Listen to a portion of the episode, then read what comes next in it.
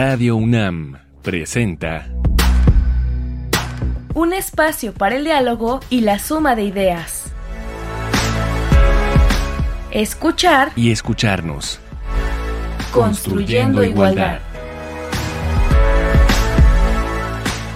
Bienvenidas, bienvenidos, bienvenides a este programa de escuchar y escucharnos. Estamos construyendo igualdad y para ello tenemos que discutir y entender muchísimos temas y conceptos. Hoy tenemos un, un programa que estábamos esperando. Hoy tenemos muchas dudas por resolver. Hoy vamos a conocer acerca de la ley Ingrid. Platicaremos con Sandra Carolina Muñoz Jaime, es nuestra invitada de hoy. Sandra, te doy la bienvenida. Buen día. Buen día, muchas gracias por la invitación. Y queremos saber quién es Sandra. Muchas gracias. Eh, yo soy ingeniera en sistemas computacionales, tengo un diplomado en tecnologías de ciberseguridad por el Tecnológico de Monterrey y trabajo como directora de proyectos en la Asociación Mexicana contra Delitos Cibernéticos y bueno, estamos aquí a la orden. ¿Cómo llegaste a los delitos cibernéticos, Sandra? Llegué en base al activismo junto con Olimpia Coral Melo en lo que se conoce como Ley Olimpia y bueno, pues conocí el dolor que viven eh, las mujeres y también pues las menores de edad en torno a los delitos por contenidos, ya sea pornografía infantil, ya sea la legislación de difusión de contenidos íntimos sin consentimiento, las reformas de, ley Olimpia. Y también en este caso, pues eh, los daños por la difusión amarillista de contenidos de, víctimas de violencia. Entonces empecé a conocer eh, lo masivo que es este eh, tipo de fenómenos, cómo se han tipificado, el daño que causan en eh, sobre todo las mujeres, las chicas, las niñas. Empecé a dedicarme un poquito más a esta área, ya que en ciberseguridad pues apenas estamos iniciando con la perspectiva de género.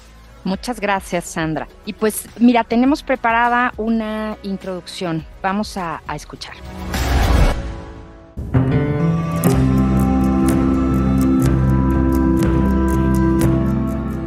Sus nombres.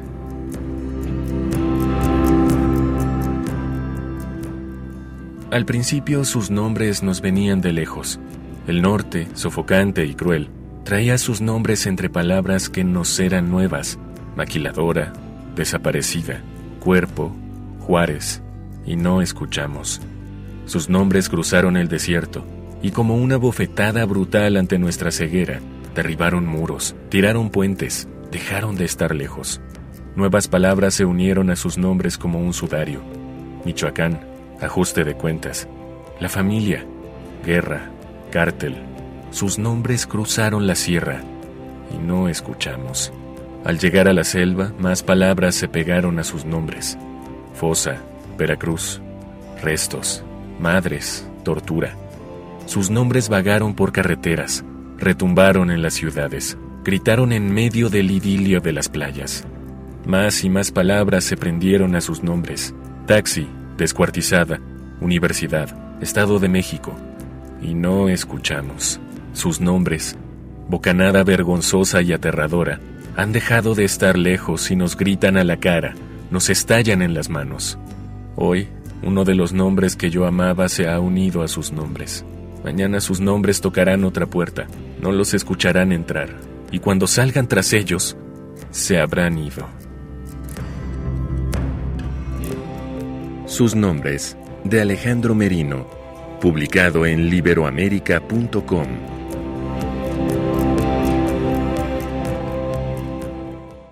entrada fuerte, como fuerte es el tema de hoy, Sandra. Y justamente elegimos este poema que se llama Sus nombres, porque sabemos la importancia de nombrar y de mencionar, de no dejar en el olvido, de no convertir a todas estas mujeres en un número más, ¿no? O en un expediente más. Y pues justo vamos a comenzar ya nuestra charla contigo, hoy hablando sobre la ley Ingrid, nombrando. Y necesitamos saber quién fue Ingrid Escamilla. Sí, claro. Ingrid Escamilla Vargas nació en Juan Galindo, en Puebla, México, el 3 de octubre de 1994 y fue víctima de feminicidio en Ciudad de México el 9 de febrero de 2020. Ella tenía 25 años de edad y estudió una maestría en Administración de Empresas Turísticas. contaba con una pareja de profesión ingeniero civil, Eric Francisco Robledo Rosas, y ambos vivían en un domicilio en la colonia Vallejo de la, de la alcaldía Gustavo Amadero. Es decir, que Ingrid Escamilla Vargas era una mujer mexicana, como yo, como tú, como cualquiera de nuestras hermanas, amigas, sobrinas, hijas. ¿Y qué sucedió con Ingrid Escamilla? ¿Por qué estamos hablando hoy de ella? Así es, ella llevaba esta relación de cinco años, pues esta relación sentimental. Cabe decir que Robledo Rosas contaba con una denuncia interpuesta por violencia contra su ex esposa, entonces ya tenía eh, precedentes. Eh, lamentablemente ocurrió este feminicidio contra ella, contra Ingrid, el domingo 9 de febrero de 2020, quien eh, la asesinó en su domicilio luego de una discusión y bueno, pues este hecho indignó a la opinión pública del país por esta hazaña con la que fue perpetrado y también por la posterior difusión en medios de comunicación y en redes sociales de las imágenes periciales pues del cadáver de la víctima. Y no solamente fue esta victimización primaria, sino también pues eh, secundaria en base a pues esta exposición, el daño que esto también puede causar a sus familiares y el tratamiento mediático, eh, sobre todo en cuestión de eh, la mataron por amor, Cupido fue quien falló esta vez, eh, normalización y justificación de estas violencias. Y fue un caso icónico y un caso que también se retomó por parte de la sociedad y de ustedes, las activistas, porque justamente esas imágenes estuvieron por todos lados, ¿no? No había posibilidad de evitarlas. Yo recuerdo, Sandra, que a mí me aparecieron en alguna red social sin yo saber ni de lo que se trataba, entonces circularon por, por todos lados. Eran imágenes muy fuertes que no vamos a detallar, y fue algo que quedó pues grabado, una cosa terrible que se convierte en algo positivo con el trabajo de muchas más mujeres en este país. Entonces, ¿en qué consiste esta ley, Ingrid?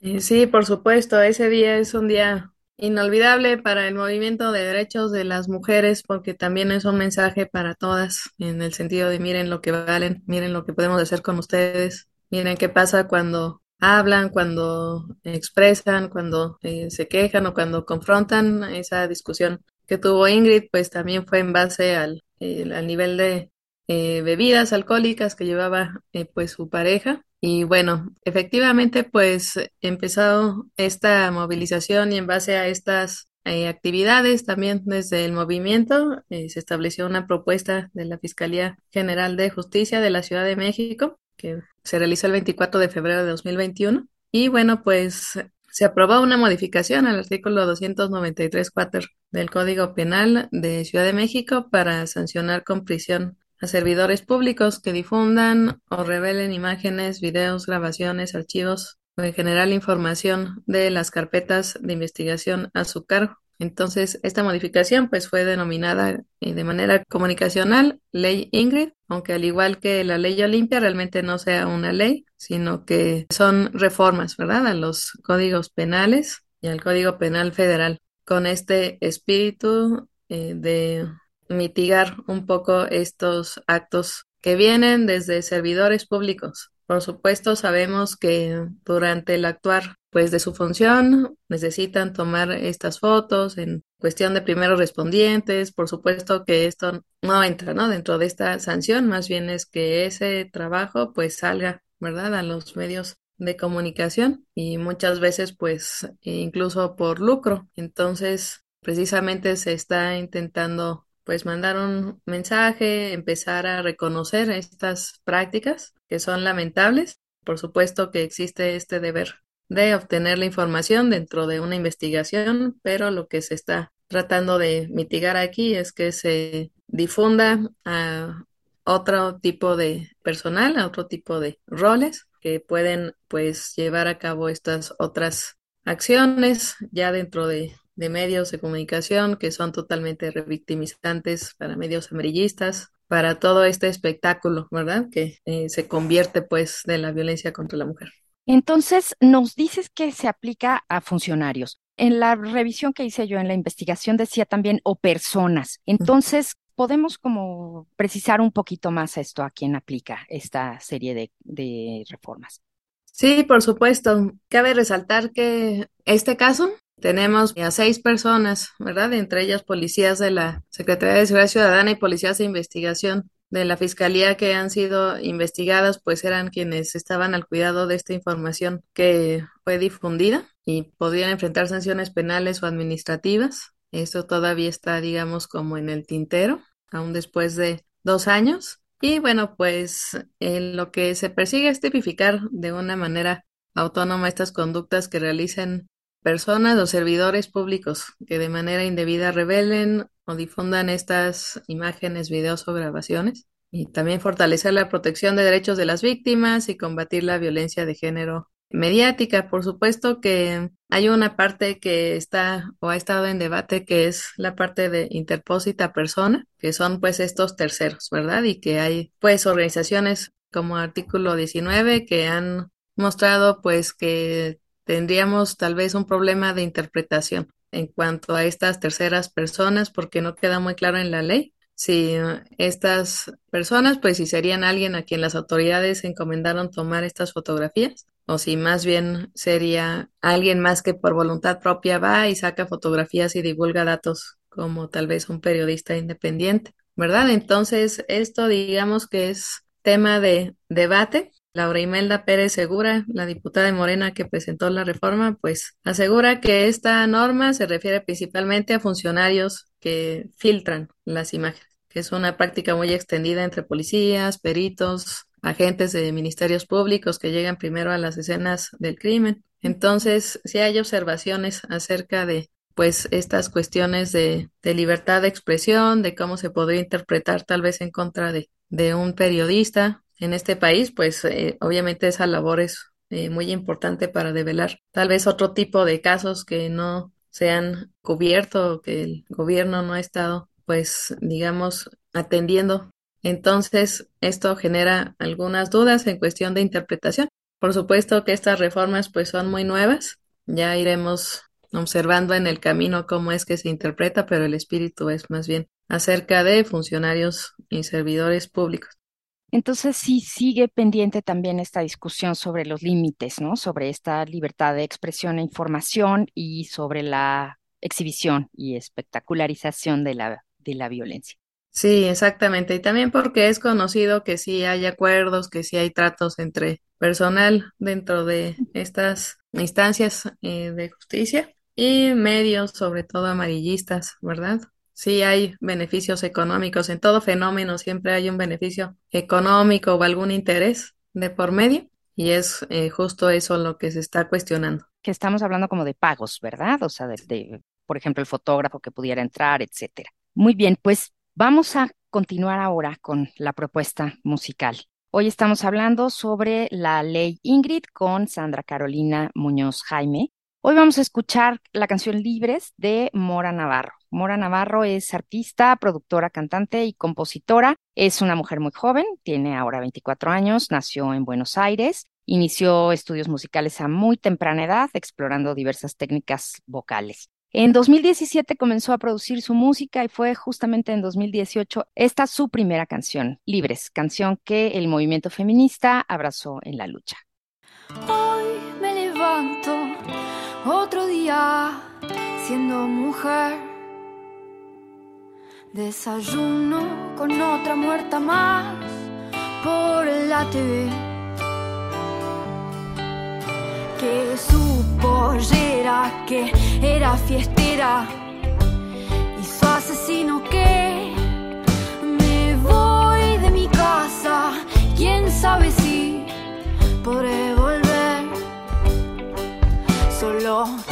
caminar en paz, deja de chiflar que nos paren de matar. No quiero correr más por mis hermanas. Voy a luchar porque vivas no quiero libres sin miedo. Así vivas no quiero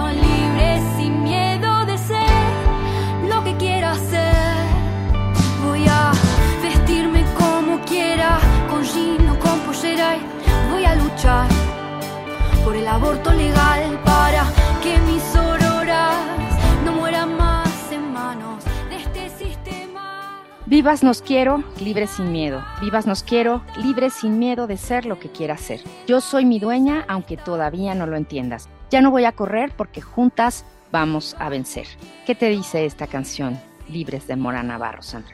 Pues me recuerda que tenemos aproximadamente 200 años calculados para la igualdad de género en el mundo, ¿verdad? Me recuerda que pues todavía una aspiración eh, muy lejana esta libertad de las mujeres de, de caminar por la calle sin ser molestadas, eh, de navegar en internet sin ser acosadas, de vivir eh, pues una relación realmente de pareja y no de abusos y de daños constantes, del cómo en este camino hubo tantas omisiones. Recordemos que pues en este caso quien agrede ya tenía pues precedentes, ¿verdad? Ya había tenido actos de violencia contra otra mujer y sin embargo ahí seguía pues sin ninguna consecuencia pues real, ¿verdad? Por lo cual continuó sus violencias con otra más a la escala que llegó contra Ingrid. Entonces, bueno, pues a mí me hace recordar que necesitamos continuar nuestro trabajo para que esos 200 años sean 200 años y no 400 años, 600 años.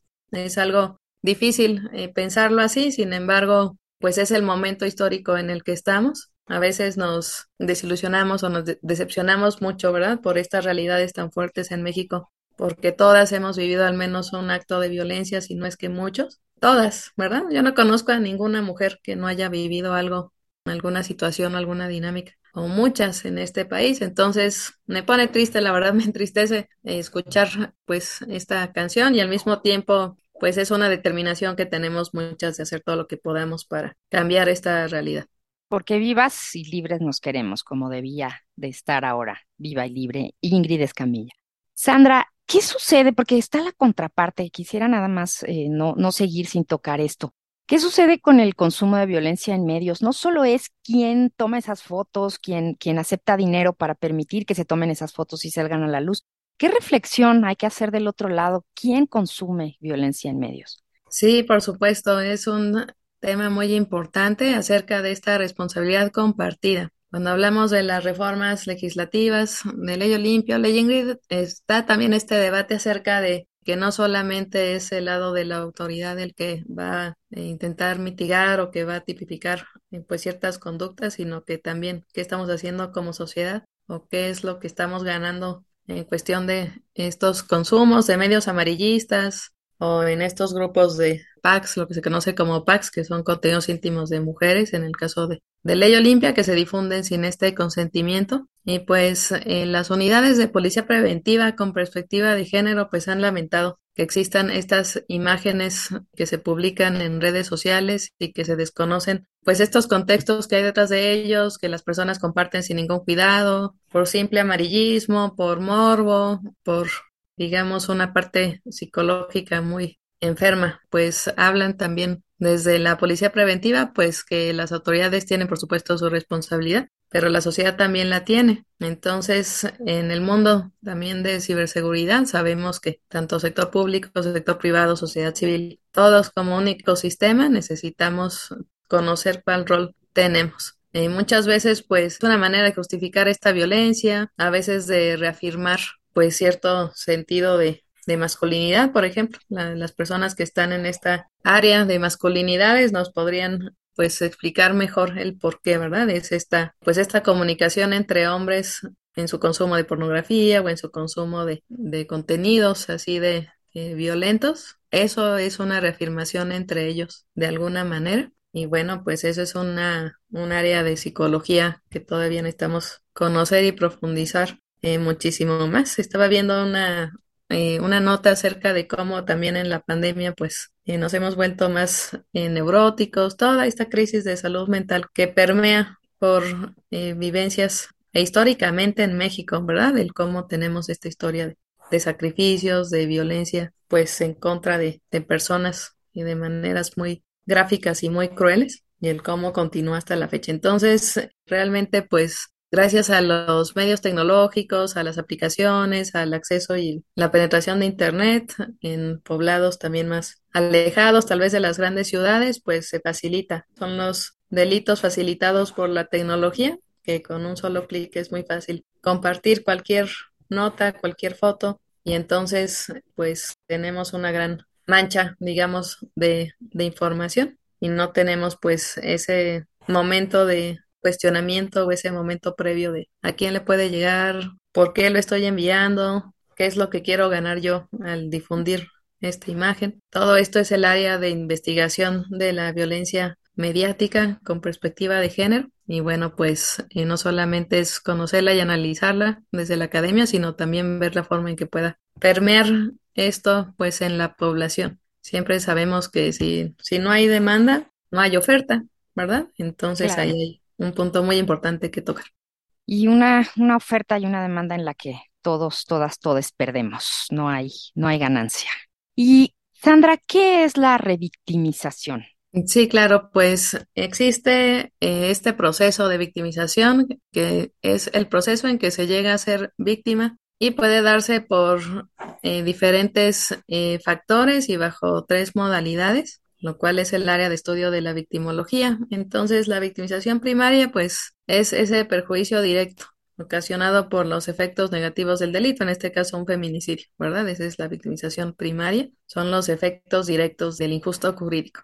Y la revictimización puede llamarse victimización secundaria, cuando el daño sufrido por la víctima es incrementado como consecuencia de su contacto con el sistema de justicia. Cuando llega el sistema de justicia, cuando se toman estas fotos, cuando se difunden a terceros eh, como medios y bajo otro tipo de acuerdos, ¿verdad? Y cuando esto se vuelven eh, masivos, bueno, pues ahí estamos hablando de la revictimización en este caso que fue pues un tema tan importante además de ese feminicidio, no solamente eh, se vulnera a una víctima, se le priva de la vida, sino que incluso después de vida, pues se le sigue maltratando a Ingrid, ¿verdad? Esto es algo muy fuerte y es parte de esta revictimización que podríamos pues llamar, ¿verdad? Y entra también dentro de la discriminación, la estereotipación, la estigmatización contra mujeres, los comentarios eh, de, bueno, ella se lo buscó, ella porque estaba ahí, si, si era alcohólico, si era...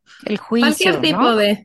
sí, También el juicio. De comentario de este tipo que es parte de la violencia cultural si nos vamos a la sociología y al triángulo de Galtung, que seguramente conoce, que no solamente es la violencia directa en la punta del iceberg, se sostiene por la violencia cultural y estructural, que en este caso estas narrativas y estos actos forman totalmente parte de la violencia cultural que sostiene estos feminicidios también, ¿verdad? Que permean pues estas narrativas que de alguna manera fomentan o perpetúan la escalación de violencia hasta la aplauden muchas veces o hasta se lucra con ella.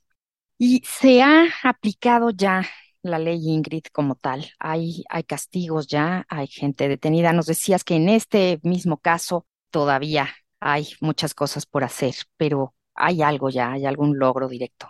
Sí, inclusive el autor material con todo y su confesión, pues eh, todavía digamos que está pendiente, digamos, su, su sentencia. Entonces, es algo que también se ha criticado, ¿verdad? Acerca de cómo se generan nuevas reformas y cómo cuando volteamos a ver un caso, pues realmente ni siquiera ha avanzado con toda esta impunidad que vivimos. Entonces, eh, bueno, pues es una legislación muy nueva. Realmente los tiempos en el derecho pues se alargan, eh, no porque ya se publique en el diario oficial, significa que ya está todo el andamiaje preparado para lidiar con ese caso, ¿verdad? Esas conductas. Entonces, realmente es pues relativamente nueva esta reforma, pues se interpuso una primera denuncia penal en Quintana Roo, porque además pues todavía no existe una reforma publicada en todos los estados, apenas en algunos estados. Y ya ha sido aprobada, hay iniciativas en otros, entonces es una historia pues que se va desarrollando pues eh, contra un medio de comunicación y también contra servidores públicos.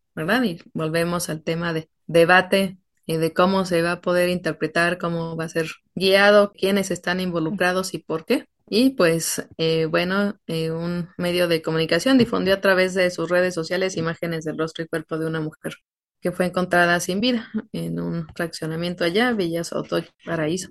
Entonces, esta fue la primera denuncia penal allá en Quintana Roo. Y así va a ir pues caminando, ¿verdad? Este proceso, ¿verdad? Dependiendo pues eh, de los estados y también de las mismas víctimas y de qué tanto pueden empoderarse para denunciar o para incluso identificar pues esta violencia, estos materiales gráficos y el hecho también de eh, señalar a quienes están en la función pública, pues tampoco es tarea sencilla para víctimas, ¿verdad? Por el poder que tienen.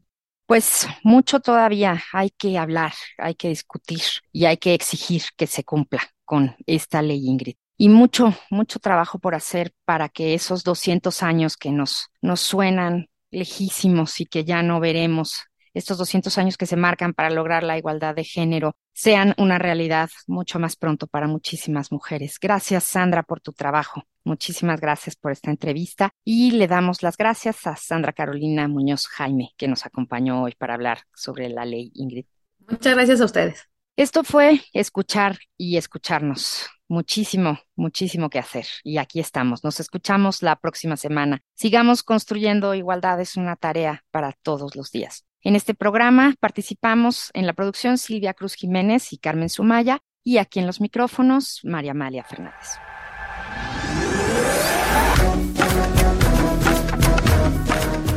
Palabras copio. Feminicidio. Es el homicidio causado por la misoginia, cuyo componente estructural es la desigualdad de género manifestándose una superioridad de poder, control y dominación del agresor sobre la víctima.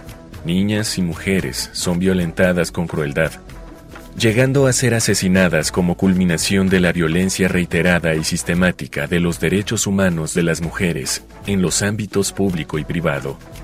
El término feminicidio es una herramienta crítica que concibe varios factores de estudio y análisis en torno a los asesinatos de mujeres, los actos violentos que el agresor o los agresores producen en el cuerpo de la mujer, así como las agresiones que no resaltan en las autopsias, pero han estado presentes en el proceso de violencia contra la niña o la mujer asesinada. Los insultos, la intimidación, el acoso sexual, por mencionar algunos. Tomado del Glosario para la Prevención e Identificación de Violencia Machista contra la Mujer, de las Mujeres Organizadas de la Facultad de Arquitectura de la UNAM.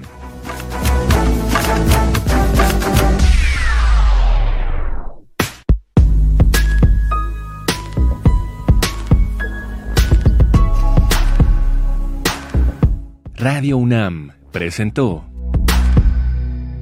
Escuchar y escucharnos. Construyendo igualdad. Para entendernos, Todos todas y todes.